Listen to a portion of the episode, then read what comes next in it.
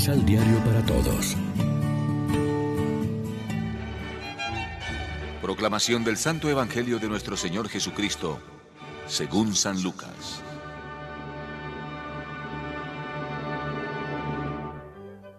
Un día Jesús se había ido a un lugar apartado para orar, y estaban sus discípulos con él.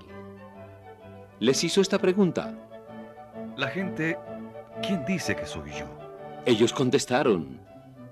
Unos dicen que eres Juan Bautista, otros Elías, y otros que eres alguno de los profetas antiguos que ha resucitado. Entonces les preguntó. ¿Y ustedes? ¿Quién dicen que soy yo? Y Pedro respondió. Tú eres el Cristo de Dios.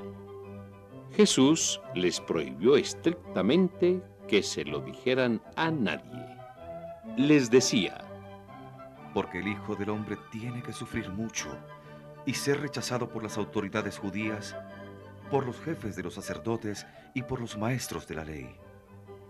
Le quitarán la vida y al tercer día resucitará. Lección Divina. Amigos, ¿qué tal? Hoy es viernes 25 de septiembre y a esta hora, como siempre, nos alimentamos con el pan de la palabra que nos ofrece la liturgia. La pregunta se nos repite periódicamente y no es superflua. ¿Quién es Jesús para nosotros? Claro que sabemos ya quién es Jesús. No solo creemos en Él como el Hijo de Dios y Salvador de la humanidad, sino que lo seguimos con fidelidad cada día. Pero tenemos que refrescar con frecuencia esta convicción pensando si de veras nuestra vida está orientada hacia Él, si lo aceptamos no solo en lo que tiene de maestro y médico milagroso, sino también como el Mesías que va a la cruz, que es lo que Él añade a la confesión de Pedro. ¿Quién es Jesús para mí ahora? en esta etapa concreta de la vida que estoy viviendo.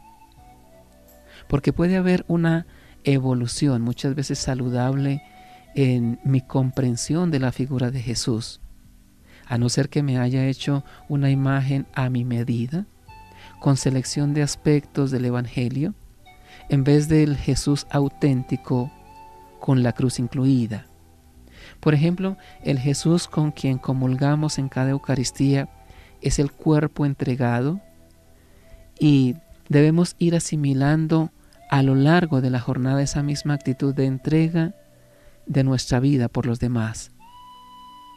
La pregunta puede completarse en dirección a nuestro apostolado con los demás, en la catequesis, en la predicación, en la reflexión teológica. ¿A quién anuncio yo? ¿Al Jesús del Evangelio o al que nos gusta porque lo presentamos más cómodo y según la tendencia ideológica de turno? La buena noticia viene de Cristo, consoladora y exigente al mismo tiempo. Reflexionemos. Creemos todos en Jesús, pero algunos entienden a Jesús de una manera y otros de otra. Hoy, ¿cuál es el Jesús más común en la manera de pensar de la gente? Oremos juntos. Tu realidad, Señor, es desbordante y no cabe ninguna de nuestras definiciones. Creemos cuanto tú has revelado de ti mismo. Te pedimos conocerte cada vez mejor. Amén. María, Reina de los Apóstoles, ruega por nosotros.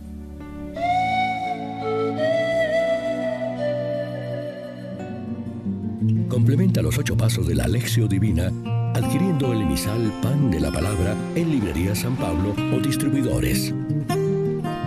Más información www.sanpablo.co Pan de la Palabra. Vive la reflexión.